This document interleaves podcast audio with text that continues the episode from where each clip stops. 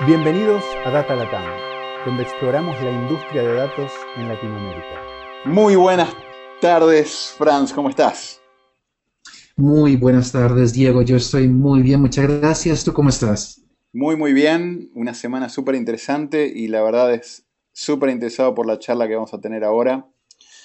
Eh, si querés una muy, muy breve introducción para la audiencia, eh, Muchas veces hablamos de ciencia de datos en el mundo de, las empresas, de las grandes empresas como Google, eh, Facebook, Twitter, y después están los newcomers como Stitch Fix o Airbnb que están haciendo cosas muy buenas con datos.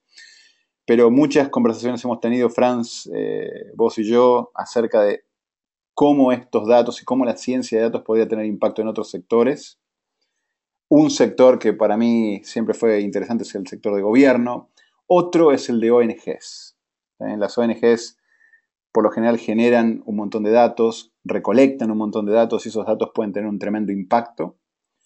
Y todo lo que pase en ciencia de datos en este sector puede llegar a tener tremendo impacto. No sé si estás de acuerdo, si tienes algún comentario. Completamente de acuerdo y sobre todo eh, en la región donde estamos, el posible impacto que, datos y decisiones tomadas con base en datos puede tener para, toda la región eh, latinoamericana es, es, grande. Entonces me alegra mucho que podemos presentar eh, a nuestro, nuestro invitado a, la audiencia. Y solo para antes de pasar a inglés, porque esta entrevista va a ser en inglés, eh, David es un buen amigo, es un científico de datos con muchísima experiencia en el sector de ONGs, habiendo llevado ONGs de 0 a 100 en ciencia de datos, así que creo que la charla va a estar muy, muy buena. Así que con eso vamos a pasar, queridísima audiencia, a inglés. David, hi, how are you? I'm doing great. Thank you. Hey, thank you. Thanks for for enjoying that Spanish initial part. Uh, but yeah, we were saying hi to the audience and explaining a bit of how excited we are about this conversation we're to have now. Excellent. Neat. So, David, before we we move to specific things on what you've been doing uh, with FII and with some other NGOs, why why don't you tell us a little bit about your background and how did you get into data science? Sure. Um, so I have a, a master's in uh, public policy from Carnegie Mellon. Um, and I kind of backed into to data science, and really my, uh, my career focus has been around poverty and inequality, um, particularly uh, in the U.S. At least in practice, certainly interested internationally as well. Um, for about eight years, I ran a company that built uh, database systems for nonprofits and government organizations. Um, and really, it's just kind of been uh, the process of you know, get interested in poverty, then see the needs and opportunities for applications of data analytics to understand that problem better, um, and then I just sort of started building out uh, the tool set uh, in order to apply that on an issue that I feel very passionate about.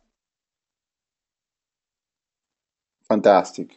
Yes, yes, yes. Now it's and so how did you get into the, the, data science side of things? I know that I mean you had your masters in public policy and then you had your company and you've been focusing on this, but how being interested interested in poverty and inequality and uh, that area, did you end up uh, needing to learn a lot about how to manage data, work with data, and do things with data?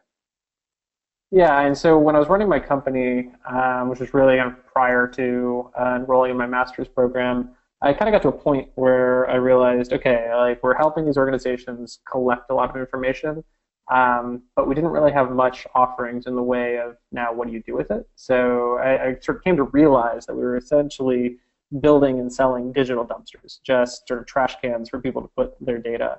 Um, and then to use that, uh, they're using it, but in uninteresting ways, basically answering some questions that a funder has. But that's it, not really taking the data and putting it sort of in the service of humanity. Um, and so, sort of that realization uh, made me think, okay, like I need to. It's not just enough to kind of have the data. Once you have the data, originally, naively, I thought if you have the data, then the answer is obvious. Um, that is entirely untrue. Um, when you have a lot of data, then there's a lot that you need to do uh, in order to turn that data into information. Uh, and the master's program I went into, uh, it's a policy program, but uh, Carnegie Mellon's program is a very analytical policy program. Um, so, you know, took classes in machine learning, uh, took classes in econometrics, um, and then luckily had a programming background from running my company. Um, so, kind of been able to pool those uh, different tools together uh, to remove from just collecting the data, uh, but then also being able to mine that and turn that into information. Neat, neat. And before we get into the case of FII, so which are the tools and which are the, the things that you've been playing with uh, or languages that you've been playing with over the past years as you were getting into data science? Yeah, so I do um, most of my analysis I do in R, um, and um, very much entrenched in what's called the the Hadleyverse. Uh, so it's just a set of packages um, that uh, has been developed by one person who's uh, now a employee at uh, at RStudio. Um, so very much uh, so analytics generally uh, use R. Uh, for everything else, I use Python. Um, I do use Python for some analytics, and we'll probably talk about that. We talked about a couple of examples of, of what I'm working on. Um, but yeah, so R and Python, and then for databases, I do uh, everything in, in Postgres. Perfect, clear, clear. So now that we have that clear, why don't we get into some of uh, the work that you've done uh, with FII? And maybe before, why don't you explain what FII is and what it uh, what it does, right? Yeah, so I'm the Chief Data Officer at the Family Independence Initiative, or FII. Uh, and FII uh, partners with low-income families across the United States uh, and invests in those households directly. Um, so we'll do um, no-interest business loans, loans for purchasing houses, uh, automobile loans, uh, money if uh, people want to put together social clubs or health group, kind of whatever it is um, whatever initiatives low-income families are taking, we invest in that. Um, philosophically, uh, the way that, uh, that charitable organizations certainly run in the U.S. and really you're going to see that in international development too, is you have foundations that have some sort of policy or initiative that they're interested in. So they'll have an agenda. Then they will find nonprofits to uh, give the money to, then the nonprofits run a program, uh, and then uh, that money, like, it doesn't really get invested in low-income communities. Rather, it gets invested in the nonprofit. So from our view, the nonprofit is effectively a middleman. Um, and you're seeing, especially in the international development community, um, you're seeing what's called uh, unconditional cash transfers, which is basically an evidence base that is showing that uh, when you invest cash directly in low-income families, they're really savvy in how they use that, and they know best how to kind of lift themselves out of poverty. Uh, and so we're just an extension of that same type of concept, but in the United States. So, um, so David, where where in all that does data science come into? Do you use data to be make better decisions on on what to invest in, or do you use data to um, have a better view on what the results were? How how does that work? Yeah, so I, I kind of think about the way that we're using analytics is in twofold. Um, so one, uh, you know, is that sort of driving directed impact. Uh, yeah, so uh, we we mine, and so you know, to back up a little bit, um, our data set is a fairly large uh, unbalanced, pan- unbalanced panel. So uh, families are submitting data to us every month about uh, the initiatives they're taking in their communities, uh, you know, how they're, what they're doing with and for their kids, uh, pretty detailed financial information, health information. So they're basically sort of submitting data to us on all aspects of their life. Um, and so one of the ways that we use the information we're getting is we mine that data to then see what opportunities there are to invest. uh, in households. So an example is in Detroit. Um, we saw that a lot of families were uh, saving money for purchasing an automobile. The reason for that is public transit in Detroit is really bad. Um, so we were able to, so once we picked up on that in the data, we're able to then go to different funders and say, hey, like we see a lot of people, specifically in Detroit, who are interested in purchasing vehicles because of the bad public transit. Uh, let's raise a pool of capital for that so we have more capital available for auto loans in that particular region. So that's one piece of it um, where we're trying to sort of mine the data for uh, figuring out what investments to make. Um, the other side of it, I think about it uh, kind of like data advocacy, um, where we're using the data to break down stereotypes of the poor. And I think this gets more at FII's core mission, um, where philosophically we're basically saying, hey, there's a lot of money that's being spent on sort of the, the war on poverty, if you will. But ironically, that money is not actually going to the poor. And the reasons for that are stereotypes of the poor. The sort of this idea that well, the poor are poor because you know it's sort of fault of their own. We can't invest in them. Instead, we need to invest in these nonprofits. And so we're trying to build the evidence base to make empirical policy arguments and say, hey, no, actually, you can trust the poor, and if you invest in the poor, they're going to outperform investing in nonprofits.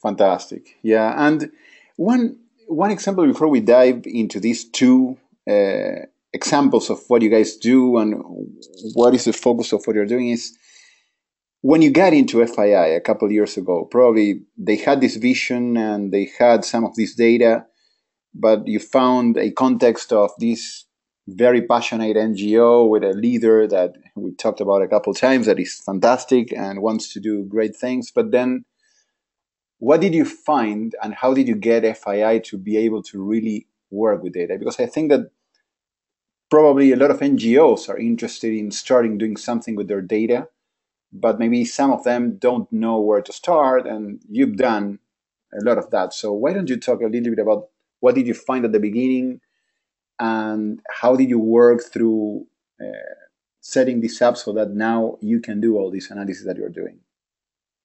Yeah, and so you know, certainly as you were saying, in at the very top of the organization, um, there was and still is an understanding that data is sort of is a core part of what FI is doing.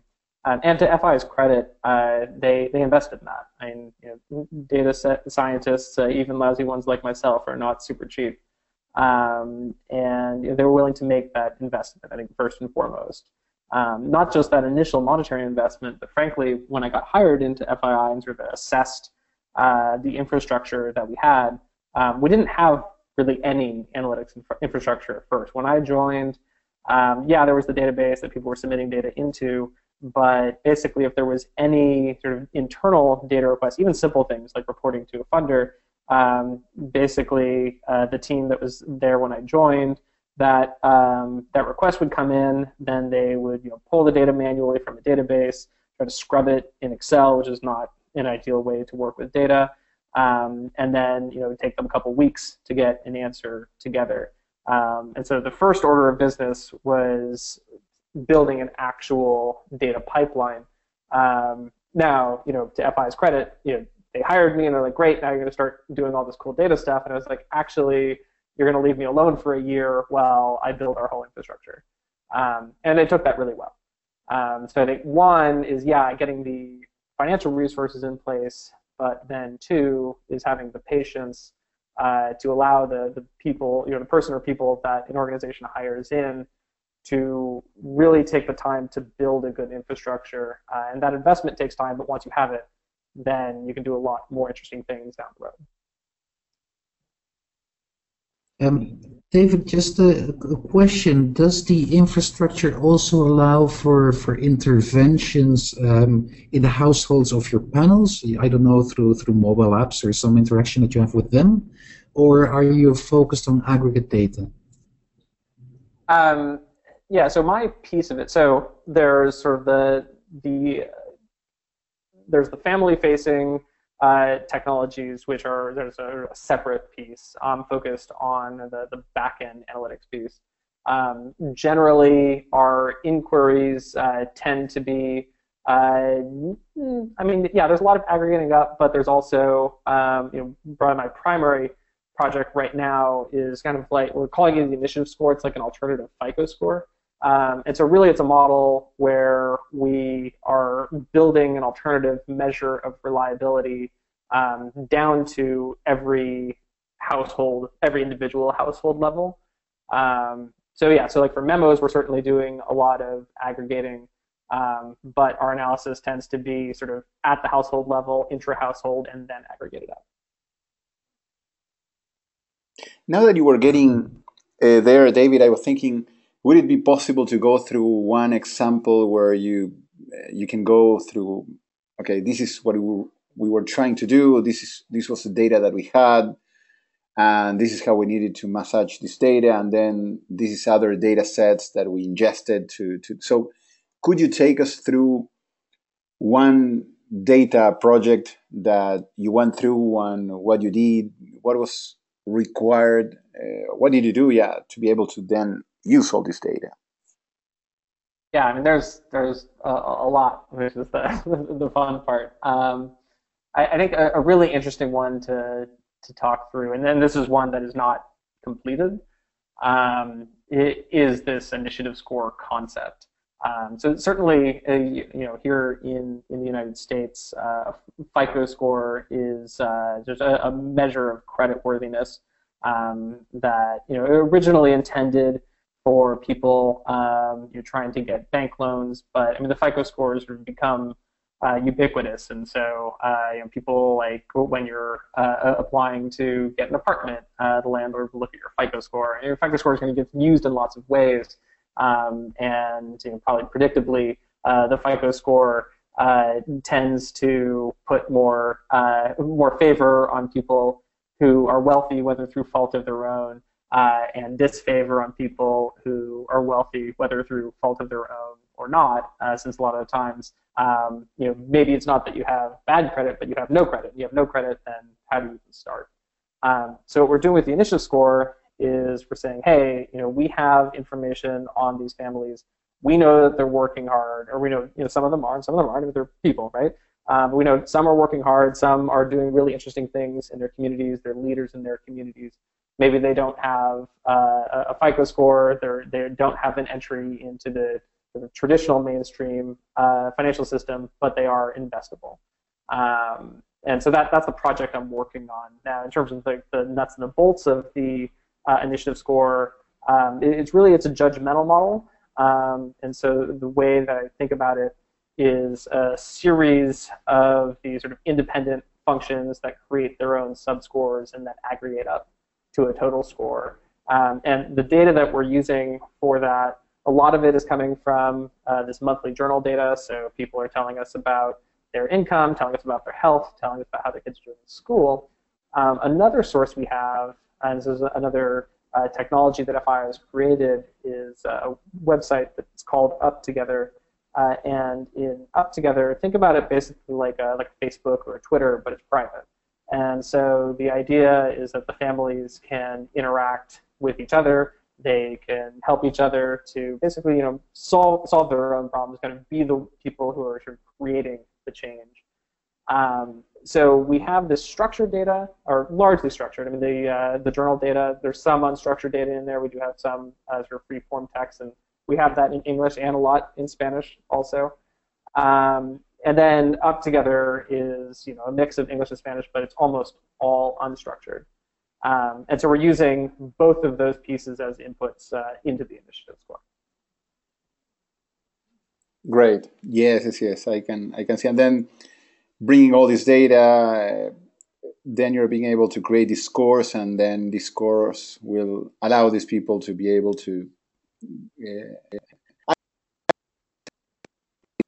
scores, but at least have another source of information that can help these landlords uh, work on this. This is great, by the way. This is a fantastic yeah. project.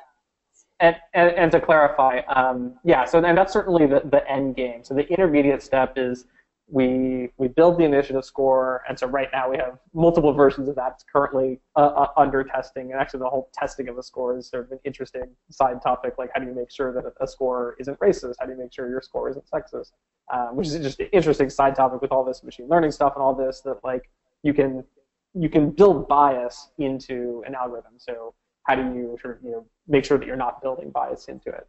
Um, but you know, putting that side topic aside for a moment. Um, sort of the, the, intermediate step with the initiative score is that uh, right now, uh, with what we have call our resource hub, so these investments that we're making in families, right now our staff is basically making those decisions. So a family applies, we have staff that kind of determines like do we make that investment or not, and then we make an investment. Um, the idea is to transition that to the initiative score. So using that as our underwriting criteria in the same way as a bank might use a FICO score. Um, so we'll use that internally for to have efficiencies around our own underwriting. Um, and then in the longer term, to start partnering with other, probably nonprofits at first, but then if there's commercial opportunities also, um, to you know, ideally start using the initiative score uh, as uh, as one input into underwriting for all sorts of investment decisions. Can you can you tell us a little bit uh, how you actually test for bias in algorithms? How do how do you know whether your algorithm is is sexist, for instance, and and how do you correct for that? Yeah, um, it's a really interesting question. Um, and I was at a conference uh, in uh, in April, um, and I was in a session with uh, the machine learning lead uh, at, uh, at Meta.com, uh, and so he gave a, a, talk on this this particular point. Um, and you know, so so one of the ways is you want to be careful in what you put in your model. Uh, like, you know, if you don't want your model to be sexist, a good uh, first step is don't put sex into the model. Um, but there's lots of indicators that can correlate with sex, uh, or you know, can correlate with race. Um, and so, you know, like it's pretty obvious that okay, I shouldn't put race in my model. Cool. Uh, less obvious is what are the covariates of race. Um, so you want to look for that and ideally pull that um, out of the model. Um, the, the final step is uh, then you want to, so I, I, really, I visualize, so for as we build new iterations of the score, I visualize how does that look by sex breakdown? How does that look by race breakdown? And so I, have built a Shiny app in R um, that's basically like a, a diagnostic tool um, for each of the different versions of the initiative score that we build.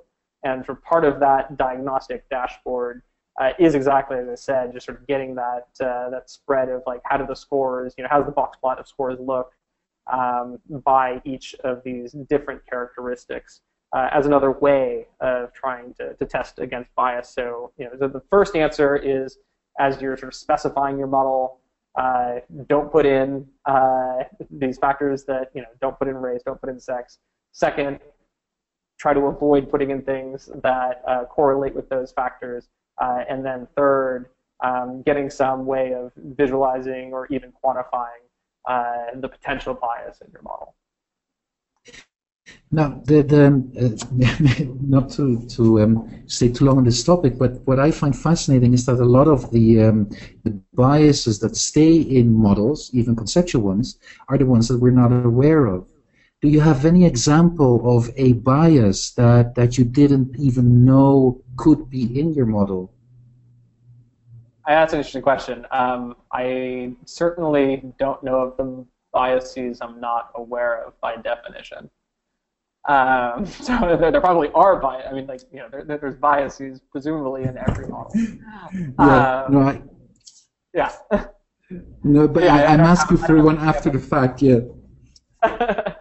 yeah, I mean, I mean, you know, so far, um, my my focus has been on sort of the the obvious uh, the obvious suspects. Um, so far, uh, the model that we built, actually, as best I can tell, is neither racist nor sexist, um, which is good. Um, you know, will, that hold through every iteration? I mean, that's why we have the, the tools in place uh, to uh, to test against that. But at least every every version of the model that we've built so far seems to uh, at least not have uh, those particular uh, biases uh, as best I can quantify. Cool. Wow, that, that is that is a cool conversation about being aware of what you cannot be aware of. But yeah, it's fantastic. Now the question I had, David, is so how I mean, you're doing great work in analyzing all this data, using all this data, getting all the sources that you need, building the pipeline, doing all the analysis, and then you get results. And with those results, you want to impact this sector that has not been, I, I'm guessing, right, playing with data as hard as you guys are, right? So, how are you finding uh, this NGO slash foundation world understanding your analysis or liking your analysis and ingesting this analysis to then maybe change the way in, in which things are done? Yeah, that's a good question. Um, I, I, mean, there's there definitely is some stratification of our statistical ability in the social sector. Um, yeah, I mean, like a lot of foundations, like a lot of nonprofits, are are pretty uh, they're data illiterate. Um, and, and, I don't know that there's, I mean, one, I don't know what you do about that. Second, uh, FI and me personally are not going to do anything about that. Um, but there is a, a realm of uh, foundations, and especially as you get into the policy world, um, you know, you get a lot of economists or you know, people like sociologists who have technical backgrounds, political scientists who have technical backgrounds, um, where there is a lot of data literacy. Um, I think where we run into more issues is, I have a specific example uh, to this point, uh, but I think where you run into more more issues is even if you have somebody who is otherwise data literate and capable of you know looking at your regression model, understanding your coefficients and whatnot, um, there is this ingrained bias in all of this anti-poverty work that at the core of it assumes that poor people simply cannot succeed. Um, and, so, you know, not to be too pointed, but I mean, an example of this is I was at a conference a couple months ago um, with a, a well-known um, national uh, think tank and sort of policy influencer, and they had a, a convening, pulled together a bunch of people uh, to talk about uh, income uh, income volatility. Um, so income volatility being the idea that, and you do see this particularly among low-income families, that there's a lot of variation in uh, how much money, uh, how much income they have, uh, not just from year to year, but even month to month, and in some cases week to week. And so part of that can be uh, if you have uh, working people who have, uh, you know, their hours are changing every single week, and their employer is kind of jerking them around, like, saying, okay, I need you for 40 hours this week, but I only need you for 20 hours next week, then your income is going to be very spiky. Um, and so, you know, the point of the convening is to say, okay, income volatility is obviously bad. This is, you know, holding a lot of poor people back. Um, and so we went into our own data set in preparation of this, going to this conference. And yeah, we were able to quantify very high degrees of income volatility. Um, but the, the narrative going into that conference was, okay, high income volatility is necessarily always bad and poor people are a victim of this. And what we found in our own data set is that yes, that's true in some cases, but we also found that there were families who were intentionally injecting volatility into their own income uh, through side businesses. Uh, and so a family would sort of ramp up or ramp down their side hustle effectively um, in order to kind of make ends meet. Um, and so what we found was that you know sort of the assumption in this conference is volatility is going to correlate with poverty. In our own data set, we found that really not to be true. That we had families were lifting themselves out of poverty over, we were looking at a two-year period in our data set, that basically the slope at which families were escaping poverty was quite a bit faster than the relatively marginal decline in their income volatility.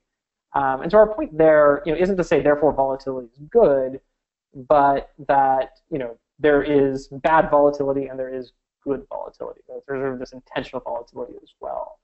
Um, and, and, so I think you know that that story is is to say that even in a room full of people who understand the sort of the science behind what I was saying, there still is this sort of bias against thinking that poor people ever really have agency. And so there was some reluctance around sort of accepting the sort of empirical fact that there were families that were intentionally injecting volatility as a way of escaping poverty on their own terms.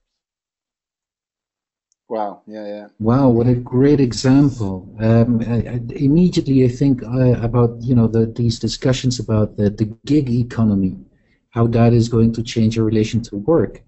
And one of the, the challenges in that is that um, by engaging in that type of, of uh, work, you automatically have more volatility in your income. So it's it's yeah. amazing to hear that actually the, the, the effect, the net effect could be could be positive. I, I always assumed that it would be, you know, with, with the same bias most had, that it would be um, um, at the end negative. And it's uh, it's very very good to hear that the data actually shows something different. Yeah, and, and, to be clear, I mean, this is this is not to say that uh, therefore I think the gig economy is a is a good way to go, or that I'm a big fan of uh, of Uber destroying the taxi industry, um, but rather uh, to say that you know there's more nuance there uh, than I think uh, originally the the question was being uh, approached with. Yeah. Now it's all this you were talking before about the biases in uh, when analyzing these kinds of things, and I think that uh, when you are talking to people in the sector, trying to convince them about things and using data to try to eliminate those biases, what a fight have you picked, guys? FII is doing fantastic work, and I think that data should be of a lot of help. Quick question, David, on, on that end. Of course, I mean, you've been working a lot in poverty alleviation or changing the the trend there and analyzing that.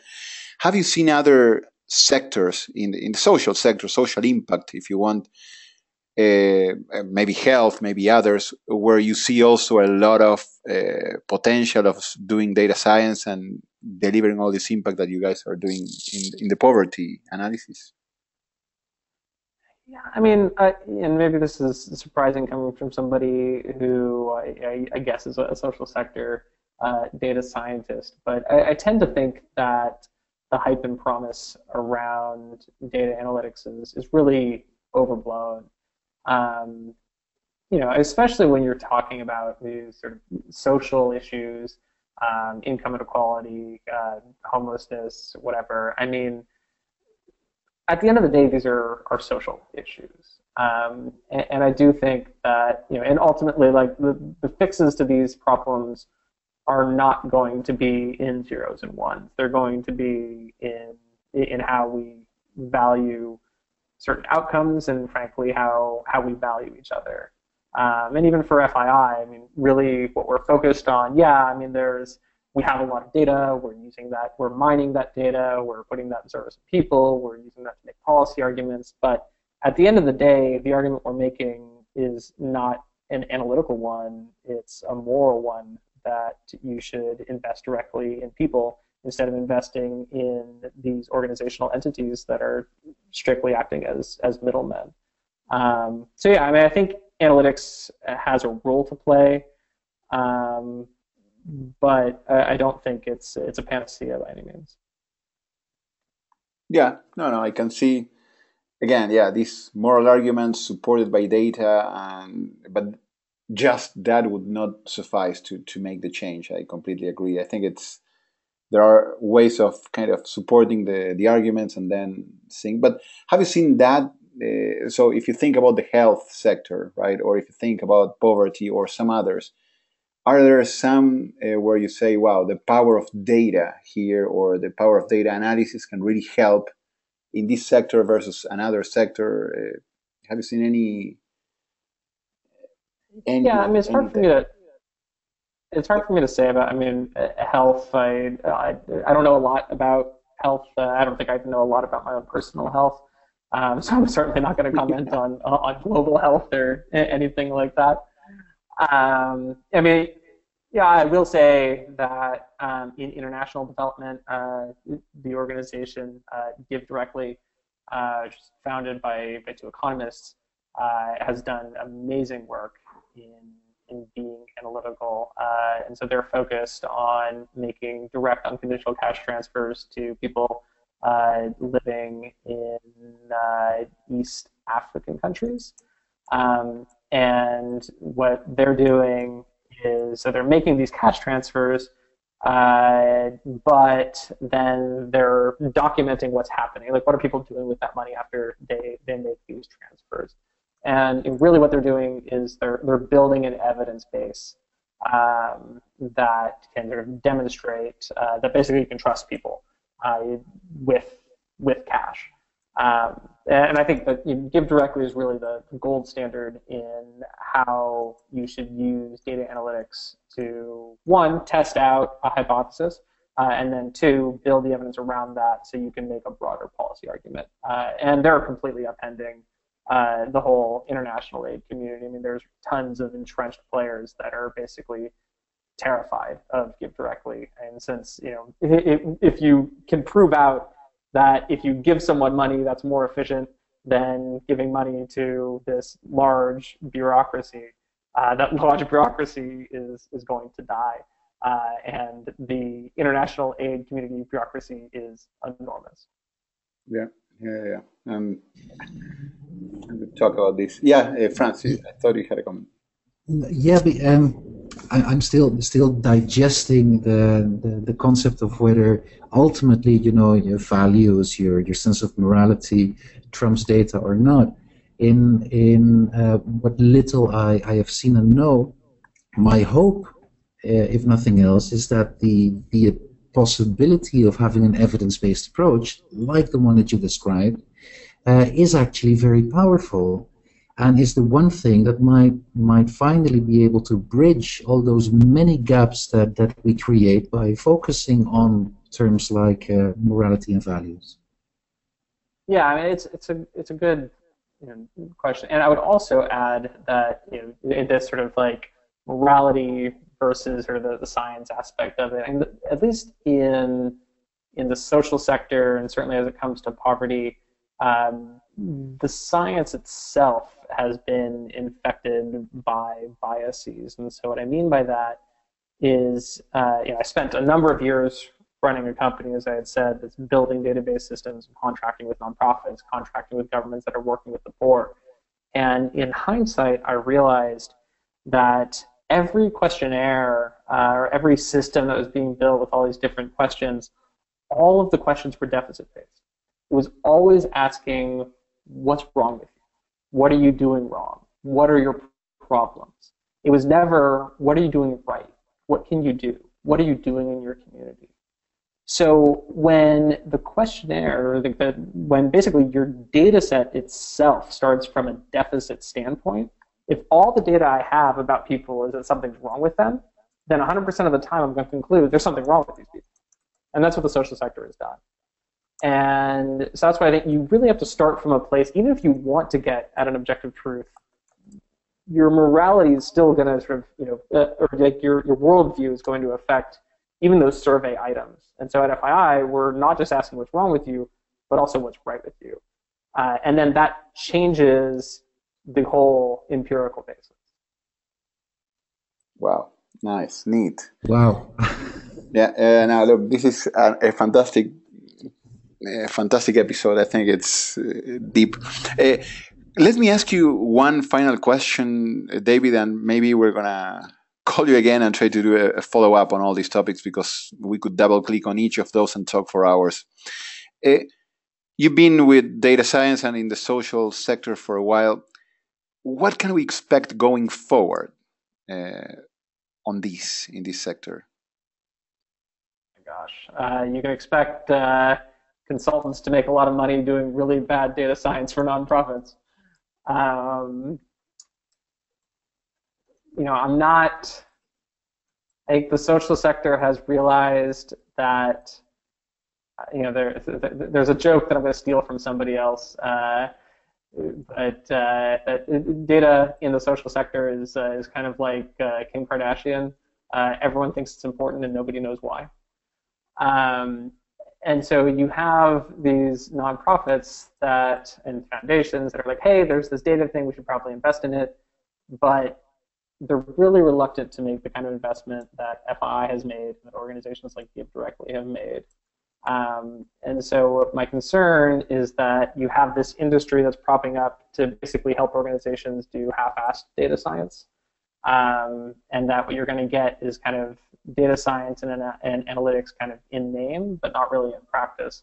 And not only is that not going to move the needle, but it's going to create a lot of noise that's going to make it harder to determine what is the signal uh, in terms of data science in the social sector.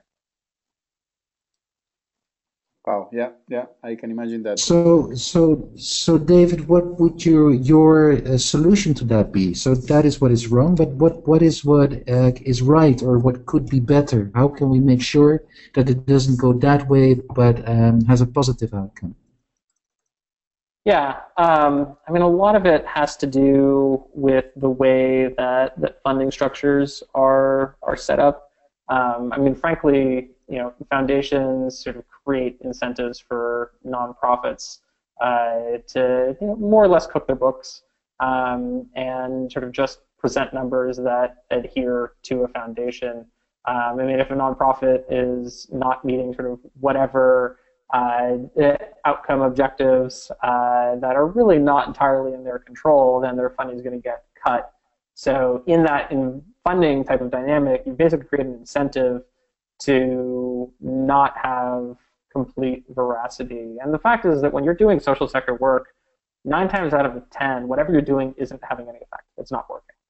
Um, and that's just a truism of doing this kind of work. It's really hard, and it's not a laboratory science. There's lots of different factors that can lead to different types of outcomes. Um, but so long as foundations uh, are looking at nonprofits and saying, okay, all we want is a big number from you. Why would a found, why would a nonprofit then invest in a data scientist who's probably going to tell them, hey, whatever you're telling the foundation probably isn't even true. Instead, they'll just come up with a big number, send the big number up the chain, then the foundation cuts the check. So I think really it's going to that leadership's going to have to come from from the funders, um, and I, just, I don't see any of evidence of that happening yet. Well, let's wish it, it does.